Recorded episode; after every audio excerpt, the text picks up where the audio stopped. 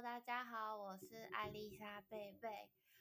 终于来到新的一集了。今天这个月的一集有点慢播出，主要原因是因为过年就卡了一个礼拜，加上我任职的医院就是因为都塞在过年后一堆会议啊，然后加上我们医院又要开始评鉴什么什么什么的，所以我就拖到现在才有空来开始录制我的节目哈。那因为我们上一个呃上一个题目是跟糖尿病有关，所以我这个月我会跟大家讲有关慢性肾脏病的一些资讯。那其实台湾人哈，呃，如果你的血糖控制不好，很容易会有一些呃肾脏病的问题。那我们前面就有提到过嘛，你糖尿病，呃，我们比较害怕的是你后续的这些并发症。那其实肾脏病。它就是一个并发症的其中一种哈。那肾脏病它是，呃，为什么它会有这样的病变呢？主要的原因其实还是跟一些血压、血糖有关系。如果你今天你的血压、血糖控制不好的话，我们的那个肾脏里面有很多很细小、很细小的小血管。那当你有这样的情况出现的话，就会影响这些小血管，那就会导致我的肾脏。呃，就可能会有一些实质性的病变呐、导致它的功能越来越退化，就会有所谓的慢性肾脏病。那慢性肾脏病，它如果我真的得到了，呃，我我应该要怎么办？然后我的饮食方面应该要如何注意？我在这期节目都会跟大家讲哈。那我要先跟大家讲，一定要有呃慢性肾脏病的一些就是早期的症状，一定要去。特别去注意，像是如果你的泡泡中不是泡泡中，你的小便中有泡泡，然后甚至你很就是有容易有水肿的问题，或是你的血压偏高、贫血、容易倦怠，你都要注意，你是不是有可能是慢性肾脏病呃的前兆。那你要去注意，如果你本身有糖尿病跟高血压，你罹患慢性肾脏病的几率就会比别人还要多更多哈。所以当你有罹患有慢性肾脏病，的话，你的饮食要比糖尿病哦，甚至高血压还要再更严格的控制。因为如果你你身为一个肾脏病的病人，你的饮食没有办法控制，你很容易走到一个阶段叫做洗肾的阶段。洗肾，嗯、呃，不是说把肾脏拿出来洗一洗那种叫洗肾，其实它就叫做血液透析。血液透析就是我将我里面体内的血管抽出来。哦，经过一台机器过滤过滤，把它把脏的毒素啊过滤干净，再把我换好的血再输进去我的体内，就有点是代替我们肾脏做排毒的工作。因为当你的肾脏没有办法工作，你就是只能靠机器。那所以血液透析洗肾呢，它就是呃有点像是代替你呃身体里面的肾脏来帮你排除这些毒素。那我们要怎么去延缓进展到洗肾的阶段？饮食真的非常重要。那我今天就来跟大家讲，为什么慢性肾脏病它的饮食这么重要？因为我们的肾脏呢，它主要的功能就是形成尿液、排除水分。那它也有调节血压跟排泄体内的一些代谢的废物。那肾脏病呢，它本身也跟制造红血球有关。那我们的肾脏病，它刚其中一项有提到排除体内代谢后的废物，所以我们的营养吃进去的东西，我们会用尿液跟排便的方式排出我们呃营养代谢过后的产物嘛。所以，我们今天吃进去的东西就很重要，因为我们吃进去的东西可能会增加肾脏的负担。那什么样的东西会增加肾脏的负担呢？主要的就是我们所谓的蛋白质。那蛋白质它其实它就是我们六大类食物其中一类，叫做豆鱼蛋肉类。它含的蛋白质就是慢性肾脏病它必须要去限制的一个东西。因为当你的蛋白质摄取过多，你的人体没有办法吸收，没有办法代谢，那它就会变成一个累积的一个代谢废物。那你这个代谢，你像你肾脏已经很累了，很辛苦了，那你的代谢废物再增加，你就很容易造成你肾脏的负担。那你肾脏久了久之之后，它就会开始罢工，就会有一些肾脏的一些就是加加速它的恶化。所以蛋白质呢，它就是一个很重要的因素。所以慢性肾脏病的病人，我们营养师通常都会要做限制蛋白的部分。所以，呃，怎么样叫做限制蛋白呢？这个份就是我们每一个人会根据他的体重跟他的状况，营养师会去设计说他可以要吃多少份的蛋白质。所以我非常强烈建议有慢性肾脏病的病人。哦，你一定要去找营养师去了解你现在的身体状况，适合吃几份蛋白质。因为我现在用呃广播的方式，我没有办法跟你讲几份，因为我不知道你现在的体重跟你的现在身体状况是怎么样。所以呃，当你知道这些份数之后，你就要懂得去嗯、改变你的一些就是蛋白质摄取。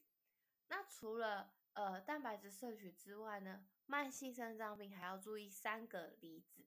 我们体内有三有三种离子，它主要就是用水分呃做进行排出的。那这个我们刚刚在前面有提到嘛，肾脏病它还有一个形成尿液排除水分的功能，所以它也有跟电解质有特别有关系。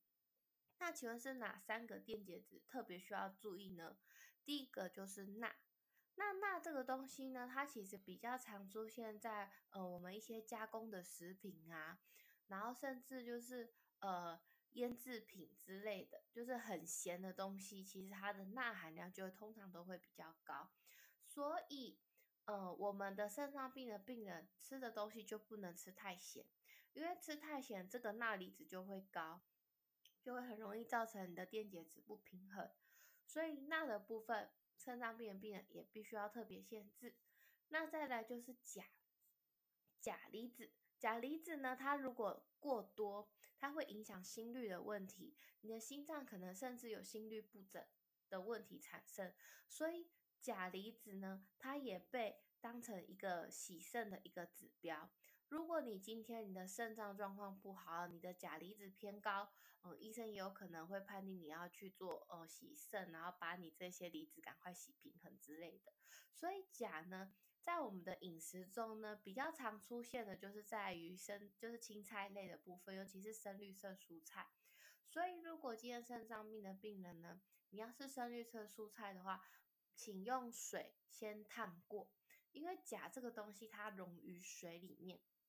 所以青菜这个东西你烫过之后沥水沥干，然后再将你烫完的这些青菜再去做后续的调味就可以了，就可以把大部分的钾都。呃，稍微洗掉。那洗那菜汤可不可以喝？就不行了嘛，因为你的这个钾它就溶在水里面，那所以你的这些汤汤水水里面很多都是有钾离子成分存在的，所以变成说慢性肾脏病的病人就不建议用菜汤，然后去浇本，然后直接吃。台湾人最常见的就是会吃火锅，然后钾离子偏高，因为我们的火锅里面添加了太多一些呃食材啊，像什么青菜也都会加进去。那其实青菜这种东西也很容易有钾离子，所以火锅的汤头也容易让你的钾离子偏高。我大部分的病患都是呃冬天的钾离子偏高，就是因为吃了火锅啊会掉本，然后就是会吃进去，然后它的钾离子就偏高。所以，对于慢性肾脏病的病人，钾离子控制也非常重要。那另外，钾离子它除了青菜之外，它的水果含量，就是水果常见的钾离子哦，也会比较多。那我比较想要跟大家讲的，就是钾离子它偏高的食物呢，呃，我们可以用一个蛮简单的，呃，就是去了解，就是像瓜类、瓜类的水果，像是哈密瓜跟木瓜。瓜类的水果，它的钾离子比较高。那像还有一些就是，呃，含有种子的水果，就是你会把种子吃进去那些水果，其实都算。像小番茄里面有种子，你会把种子吃进去，所以小番茄它的钾高。草莓呢，它也是。然后像香蕉呢，也是。我们要看香蕉，它好像没有种子。香蕉里面那个黑色一点一点就是种子，所以你香蕉吃下去的时候。钾离子可能会偏高。那其实我刚刚上面所讲的这些东西，其实它都是一般的食物，钾离子偏高，没有说到钾离子特别高的食物。那其实慢性肾脏病的病人呢，不是说这些食物都不行吃，而是要适量。你不可以吃的很多很多很多，你一旦吃多了，你的钾离子就变高，因为你的代谢情况跟一般人不一样，你的肾脏病已经嗯有点没有办法恢复了，已经没有办法像以前一般人一样可以，就是我吃多一点可以代谢掉，就没办法，所以就是要特别注意。那这些离子呢，都会去定期去呃肾脏病。给医生，然后就定期去抽血检验，看你的数值有没有异常。当你数值有异常了，你的饮食控制就要更小心，非常小心，还，要特别注意哈。所以像刚刚前面提到了两个离子嘛，钠跟钾，那最后一个离子叫做磷离子。那磷离子磷的部分，它就跟骨骼有关系，就跟我们的钙有关系了。所以很多当就是磷，就是你的血磷比较高的病患呢，医生通常都会要求你要跟钙片一起吃，因为钙可以去跟磷做结合，让你的磷的那个比例就不会摄取这么多了。那通常呢，磷含量食物比较高的，通常都来自于像是一些燕麦全谷类。哦，或者是像一些内脏、肝脏类，哦，然后酵母粉呐等等这些磷离子都很高，然后甚至有一些加工品，它会添加一些，哦，什么什么磷、什么什么磷的那些添加物，所以其实呃在。呃，肾脏病或是有疾病的人，我都不再建议吃加工品。其实就连一般人，我都不建议就是吃这些加工品，因为添加太多我们不说不知道、不了解的一些化工物。所以我比较崇尚就是天然健康饮食，就是你能从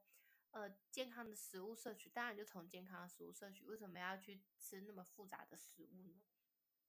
所以慢性肾脏病它就是主要就是饮食中蛋白质。必须限量。那血液中的离子钠、钾、磷这三个离子也要特别需要注意。然后再就是水分。那基本上呢，如果呃慢性肾脏病的病人呢，你的尿量是多的，然后你的水肿情况也其实也没有这么明显，其实不需要特别限水，但也也不能说你水想喝多少就喝多少，就是适量就好。那如果你自己本身你觉得你的尿尿开始变少了，然后可能甚至最近很容易有水肿的情况，你可能就要注意你的水分就要呃限制。那至于限多少呢？还是要请营养师帮你评估，或是请医生评估看看你一天的水分现在的状况要限制限多少。因为有些人他会合并像其他的症状，他可能限水的呃情况会更严格。那有一般人可能只是就是肾脏病的问题，那所以他的限水。就可能比较没那么严格，所以就是会根据病人的状况，我们会去做调整这样子。那其实慢性肾脏病的病人呢，就是饮食就是要很注意，就是如果当你的这些饮食习惯呢，哦，可能没有控制好的话，就会很容易就是引发你的呃急性肾衰竭，那就可能会让你赶很快就先步入你的那个洗肾的过程，所以。在这边要特别就是要大家注意这样子哈。好，那以上就是那个呃肾脏病的一些介绍。那其实肾脏慢性肾脏病其实也没有到那么恐怖，只是说你必须要有注意，就是如果你不想要赶快迈入就是就是洗肾哦，你的饮食就一定要很注意。那在饮食中很注意的情况下，就会比较建议你就是去跟营养师密切联络。那如果你本人就是想说，就是想要肉多吃一点呐、啊，或者是哦觉得说限蛋白，感觉你的人生变黑白，那其实都可以跟营养师讨论，因为饮食中的虽然蛋白质被限制住了，但是我们可以用一些。其他的方式可能可以让你的肉多吃一点，像其实呃淀粉的部分它也有一些呃比较蛋白质嘛，那这个淀粉的部分像现在有什么低蛋白米啊，甚你可以甚至可以用低蛋白米可能去换你的半块肉也都 OK，那这个部分就是必须你们要去找呃营养师，然后去协调看看你目前有哪些状况，你有什么要求，那营养师这边可以怎么帮助你，然后去做哪一些改善。因为毕竟我们营养师把我们的知识教导给你之外，我们也会根据你的状况去帮你们做一些个人化的饮食建议。所以比较就是像上堂课讲的糖尿病。以及这堂课讲的慢性肾脏病，其实这两大类都还蛮需要，就是就是营养师帮你去做追饮食的追踪，然后去看你的血液生化值的变化是怎么样。那我我就是营养师可能会有些营养师可能会比较啰嗦，会比较严格，不过大部分的营养师都是为了病患好。所以呢，我我会比较希望就是病患不要害怕营养师，不要觉得好像每次喂教都要等很久。那其实就是营养师都也是很